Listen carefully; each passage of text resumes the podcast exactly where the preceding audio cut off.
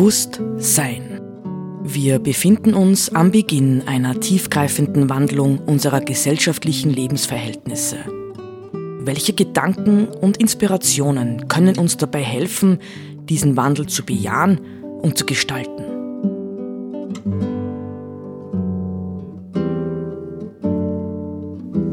Eine Sendung von Roland Steidl.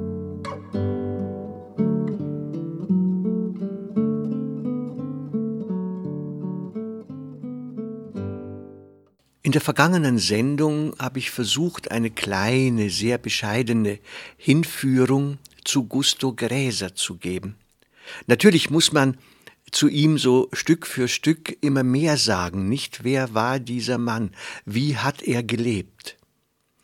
Gusto Gräser, hm, ich denke immer, was können, was können Menschen für uns als Vorbilder sein. Nicht gibt es Menschen, die Vorbilder sind. Nicht also ich äh, für viele Leute sind äh, Topmanager heute Vorbilder oder oder reiche Leute Vorbilder oder Schauspieler Vorbilder oder ich weiß nicht was.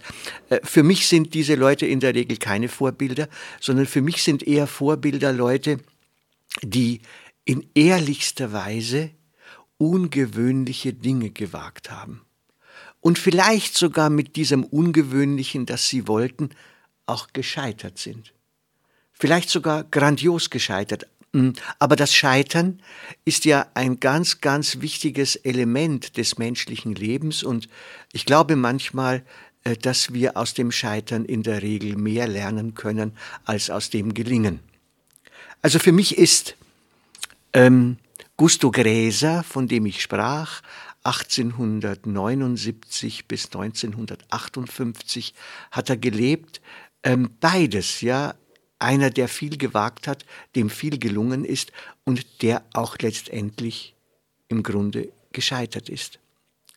Ähm, er gehörte zu der Gruppe von Menschen, die um die Jahrhundertwende, also 1900, um 1900, versucht haben, Alternativen zu schaffen zu unserem industrialisierten, mechanisierten, äh, technisierten Leben. Und er gehörte zu den Gründern einer ganz bemerkenswerten Einrichtung, die wahrscheinlich heute kaum noch jemand kennt, nur Ältere werden sich vielleicht erinnern, nämlich er gehörte zu den Gründern einer Alternativsiedlung, äh, die sich nannte Monte Verita. Nicht Monte Verita, das ist der Berg der Wahrheit, nicht? Also ein Wahrheitsberg. Ähm, und dort hat sich äh, ähm, Anfang des 20. Jahrhunderts hat sich eine mehr oder weniger größere, wachsende, kleiner werdende Gruppe alternativ denkender Menschen, so könnte man sagen, versammelt, um andere Formen des Miteinanderlebens auszuprobieren.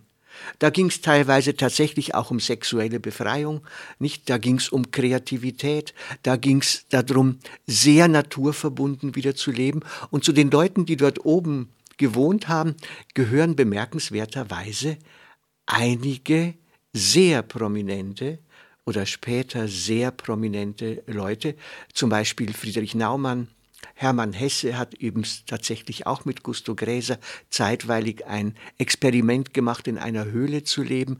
Ähm, dazu gehört äh, Erich Mühsam, Gustav Landauer, Martin Buber. Nicht, also das ist sozusagen die Edelszene der Menschen, die äh, rings um den Ersten Weltkrieg und danach versucht haben, ja aus dem Scheitern der europäischen Zivilisation, die sich im Ersten Weltkrieg gezeigt hat, etwas Neues entstehen zu lassen, ja, neue Konzepte. Bei Martin Buber war es zum Beispiel äh, dann das Konzept des religiösen Sozialismus, das er während des Zweiten Weltkriegs dann in Jerusalem, weil er Deutschland verlassen musste, entworfen hat. Äh, Landauer, nicht auch jemand, der äh, vom religiösen Sozialismus entzündet war. Das sind natürlich heute Dinge, die leider, leider, leider, leider tief in der Vergessenheit versunken sind. Und deswegen macht es mir Freude, ein bisschen was darüber zu erzählen, weil diese Leute waren radikaler als alles, was wir uns vorstellen können. Ja? Die haben grundsätzlicher über den Sinn des Lebens nachgedacht zum Beispiel. Aber mit dem Wort Sinn des Lebens kann ich natürlich auf das Tao-Thema zurückkommen. Denn das Wort Tao, ja, Taoismus, Tao, Tao Te King, Tao De Jing, Tao gesprochen, ja, ist ein Wort, das nahezu als unübersetzbar gilt. Traditionell wird es äh, am häufigsten übersetzt mit Sinn. Ja? Tao ist der Sinn. Andere Übersetzungen sagen der Weg. Nicht, weil äh, zum Sinn zu finden in unserem Leben, das bedeutet für uns, für jeden von uns auf jeden Fall, meistens einen langen Weg. Ja, meistens einen Weg.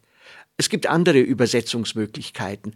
Ähm, das Interessante daran ist, dass es Autoren gibt, Übersetzer, die darauf hingewiesen haben, dass der Begriff des Tao im Grunde in seinem Background, ja, in, seinem, in, seiner, ähm, in seiner Atmosphäre sehr weiblich ist. Ja, es ist keine männliche Philosophie des Zupackens, Zugreifens, Handelns, Machens, sondern es ist eigentlich eine eher von Aufmerksamkeit, Wachwerden, äh, Loslassen, Zuhören, nicht? Hör auf, hör zu, äh, bestimmte Spiritualität. Das ist ähm, in vieler Hinsicht genau das Gegenteil von dem, was wir in unserer Kultur leben. Und deswegen finde ich es so wichtig, sich mit ähm, äh, Philosophien, mit Gedankenformen zu beschäftigen, äh, wie dem Tao, damit wir mitbekommen, dass die Art und Weise, wie wir denken, leben und handeln, alles andere als selbstverständlich ist. Ja?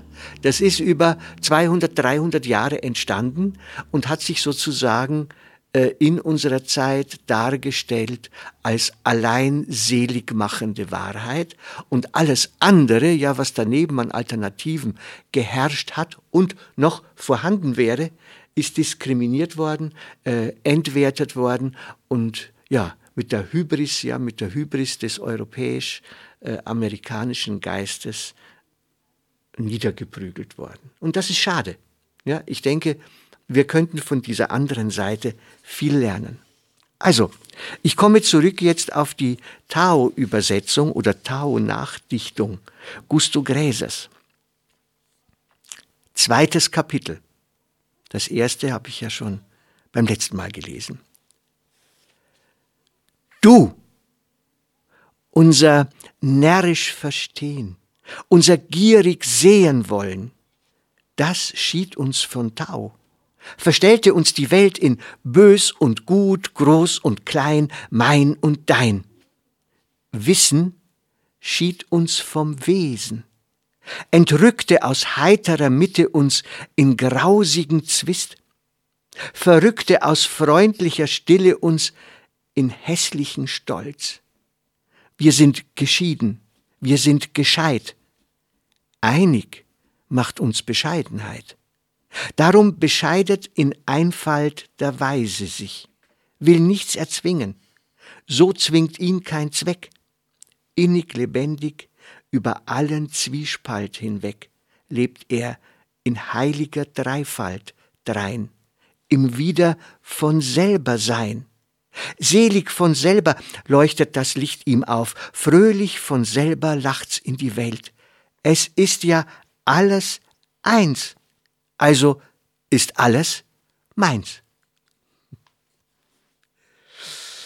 Also, es hat vielleicht manchmal auch ein bisschen einen humoristischen Touch, was er macht.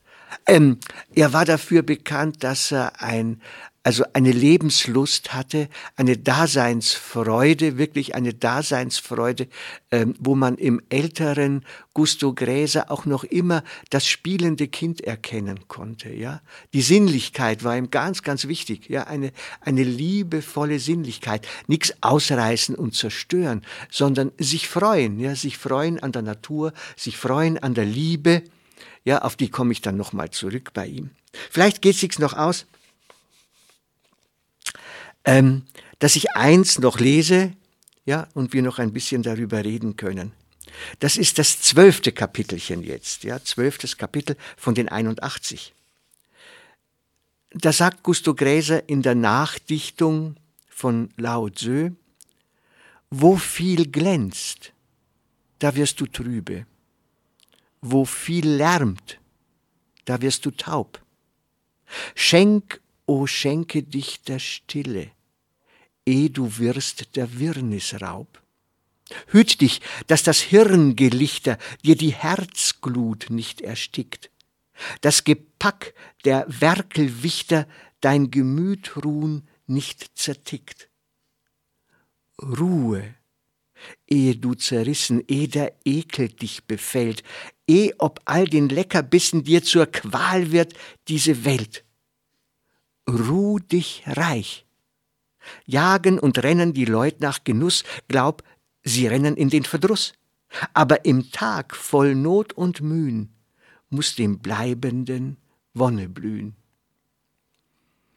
Ich finde es einfach, ich finde es einfach sprachlich wundervoll, ja. Also dieses ähm, Hüt dich, dass das Hirngelichter dir die Herzglut nicht erstickt, nicht? Das ist ja schon alliterativ. Das Gepäck der Werkelwichter dein Gemüt ruhen nicht zertickt, nicht? Das kann man sich ja vorstellen. Das ist wie die Uhr, nicht? Oder wie die Maschine oder wie irgendetwas, nicht? Also da wird alles, äh, was in uns Stille, Ruhe, Sammlung bedeuten könnte, wird eben zerrissen.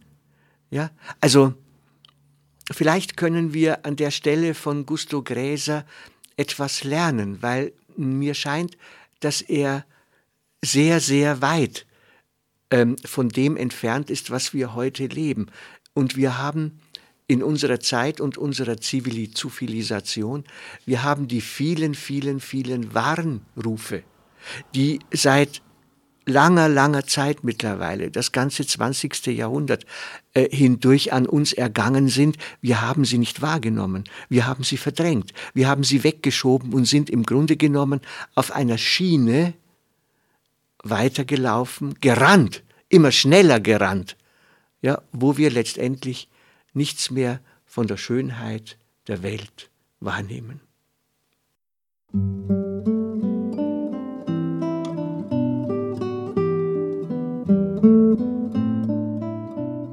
Sie hörten Bewusst Sein. Gedanken von Roland Steidl. Die Musik zur Sendung stammt von Johann Sebastian Bach.